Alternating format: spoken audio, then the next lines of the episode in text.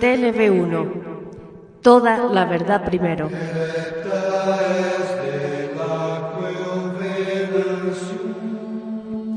Esta pequeña gran historia es el testimonio de una crisis,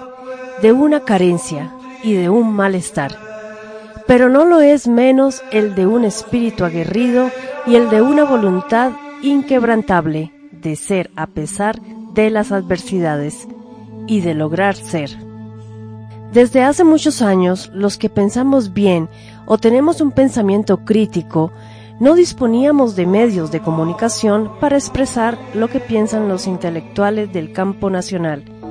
sea historia del siglo XX como economía, finanzas, política, geopolítica, hasta temas religiosos con un sentido tradicional de la fe católica. Muchos, como nosotros, nos veíamos desplazados de la opinión o de la visión crítica. Solo se dejaba oír por los grandes medios o los medios hegemónicos el mismo discurso globalista, liberal, marxista, ateo y sin duda de trasfondo masónico en toda su extensión.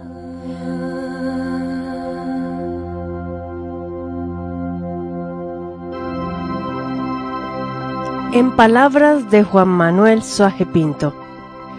Tuve la oportunidad de conducir un programa en un canal pequeño privado de un municipio del Gran Buenos Aires, municipio de mayor población y que en el mundo electoral o partidista puede torcer elecciones. Todo iba bien hasta que comencé a hacer duras críticas al sistema, en especial con invitados que eran críticos serios y profesionales de talla para expresar esa visión distinta y punzante de la realidad en la que vivimos inmersos, en Argentina en particular, y en el mundo en general.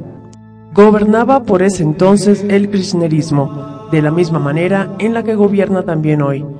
Poco a poco fui sufriendo la censura y las presiones, no solo de los dueños del canal, sino del ámbito político que por medio de mensajes y llamados telefónicos amenazaban mi postura dura al mundo político de ese momento.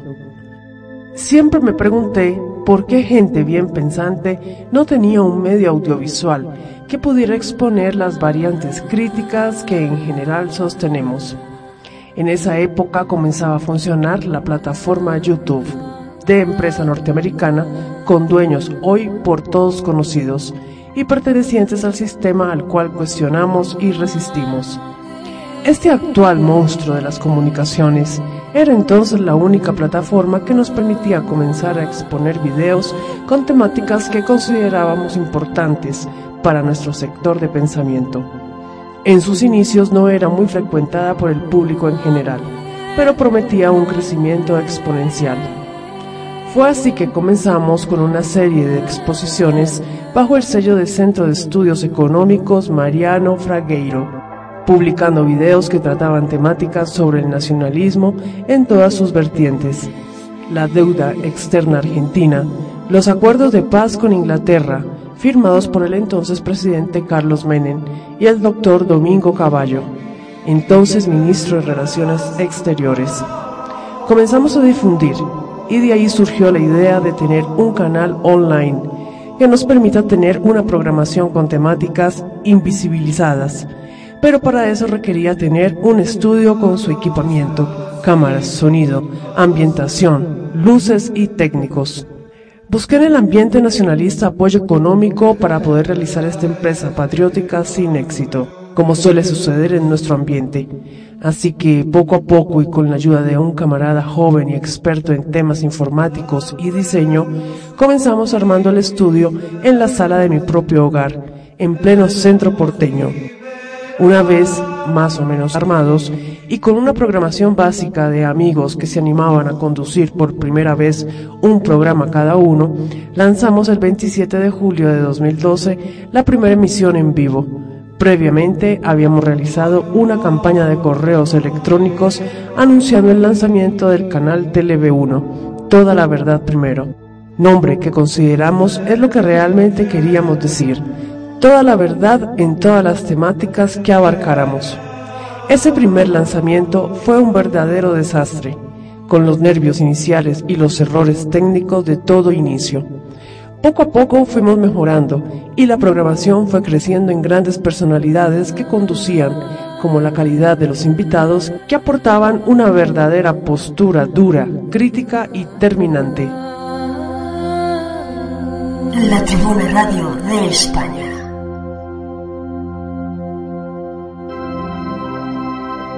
Y efectivamente, con el pasar de los años, las temáticas fueron ampliándose los seguidores fueron sumándose con el boca a boca de la recomendación y el campo de llegada desbordó las fronteras nacionales, comenzando a ser reconocido internacionalmente.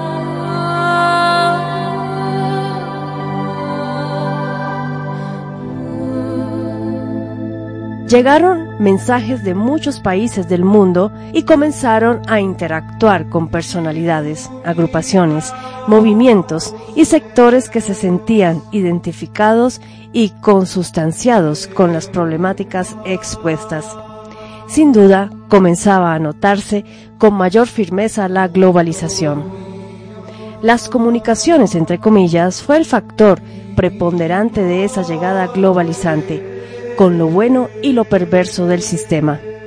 Aparece al poco tiempo la plataforma Facebook y con ella Twitter y luego Instagram. Se podía llegar a muchas más personas. Se creía que se podía cambiar el mundo y que también se podía incidir en las políticas a nivel internacional. Todo esto sabiendo que las plataformas eran del enemigo y que llegaría un día en que apagarían esa llave comunicacional para solo transmitir lo que el sistema quiere y ordena, como efectivamente ese día llegó. Pero lo simple y económico de estas plataformas en sus inicios permitieron transmitir sin tener que gestionar señales autorizadas por las paquidérmicas autoridades nacionales, que para su forma de pensar y las ideas a transmitir resultaban imposibles de ser aprobadas por cualquier poder político administrativo. TLV1 se transformó en una realidad,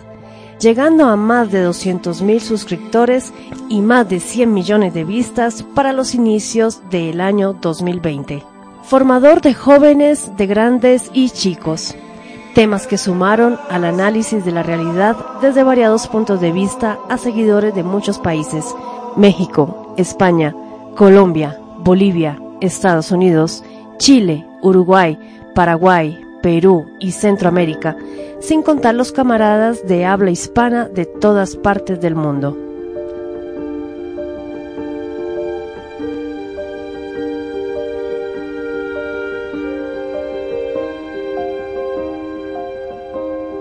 La pandemia desde marzo del 2020 fue un golpe mortal para TV1 ya que fueron críticos desde el primer momento, sabiendo que esta era una trama de ingeniería social dentro de la Agenda 2030 de los globalistas, y que todo lo que se criticara sobre el tema sería censurado, tal cual sucedió con la primera aparición de la doctora Chinda Brandolino en el programa Contracara, que llegó a más de 60 millones de personas y generó las condiciones para dar los primeros pasos de resistencia a esta farsa de la pandemia mundial. Ya habían sufrido entonces censuras previas, con invitados de gran talla, cuyas temáticas versaban sobre el nacionalsocialismo, la mentirosa narrativa judía de los acontecimientos de la Segunda Guerra Mundial, la incesante propaganda de guerra por parte de la industria del entretenimiento a nivel global y el control innegociable de las instituciones democráticas en todos los rincones del mundo por parte del sionismo internacional, cuyo monopolio sobre estas cuestiones no permite críticas ni observaciones históricas y que tiene por objetivo elevarlas a dogmas de fe. En palabras de Juan Manuel Suaje Pinto, Desfilaron y desfilan por nuestra pantalla personalidades extraordinarias como el profesor y maestro Salvador Borrego Escalante, Pedro Varela, Ernest Sundel, Abdallah Melaoji, David Duke, Michael Jones, Lady Michelle Rinoff, María Ney, Luis Reed, Walter Romero, Mark Weber, Miguel Ángel Yasso, Alberto Vuela, V. Minen, Richard Gage, Samuel Cruz Trujillo, Javier Castañeda, Adrián Salbucci, Federico Ribanera Carles, Marcela Quintal, Andrés Rogelio de la Mota, Cristian Gamba, Andrés Irasuste, Pablo Dávoli, Lucas Carena, Denis Martos, Pablo Adolfo Santa Cruz de la Vega, Joaquín Bochaca, Ramón Bau, Eduard Alcántara, Roberto Di Fiore, Aquilino Duque Jimeno, Silvio Maresca, legionarios de la División Azul, Alain de Benoist, Alain Soral, Alexander Dugin y tantísimos otros que de seguir mencionando la lista de invitados sería interminable, pero también sacerdotes católicos, musulmanes, políticos, militares, médicos, ingenieros, abogados, poetas, filósofos, escritores y muchos expertos más hicieron de este medio un baluarte del pensamiento crítico, alternativo en su estilo, novedoso en sus temáticas y valioso en contenidos. Todas las temáticas y posturas de nuestros invitados nos han enriquecido tanto a los que llevamos adelante TLB1 como así también a todos los que nos siguen semanalmente a través de nuestro sitio web, que dicho sea de paso es www.canaltelev1.com. TLB1, toda la verdad primero, de un sueño se transformó en una realidad con todas sus complejidades que son parte del camino de crecimiento, pero con constancia y tenacidad se logró el objetivo de instalarse en el mercado de la derecha nacionalista hispanoamericana con seriedad, ayudando a miles de seguidores a formarse con un pensamiento crítico y solvente. Nunca se puede dejar de lado el equipo técnico desde el inicio, que ha hecho posible que TLV1 estuviera emitiendo ininterrumpidamente su transmisión y que ediciones, grabaciones, filmaciones y tiempo dedicados a aquel público que nos acompaña tenga en su monitor la programación diaria. Tampoco se puede dejar de agradecer a todos los que colaboran económicamente con TLV1 a través de las variadas plataformas para que esta institución audiovisual siga cumpliendo el rol de informar, formar y contribuir al bien, la verdad y la belleza.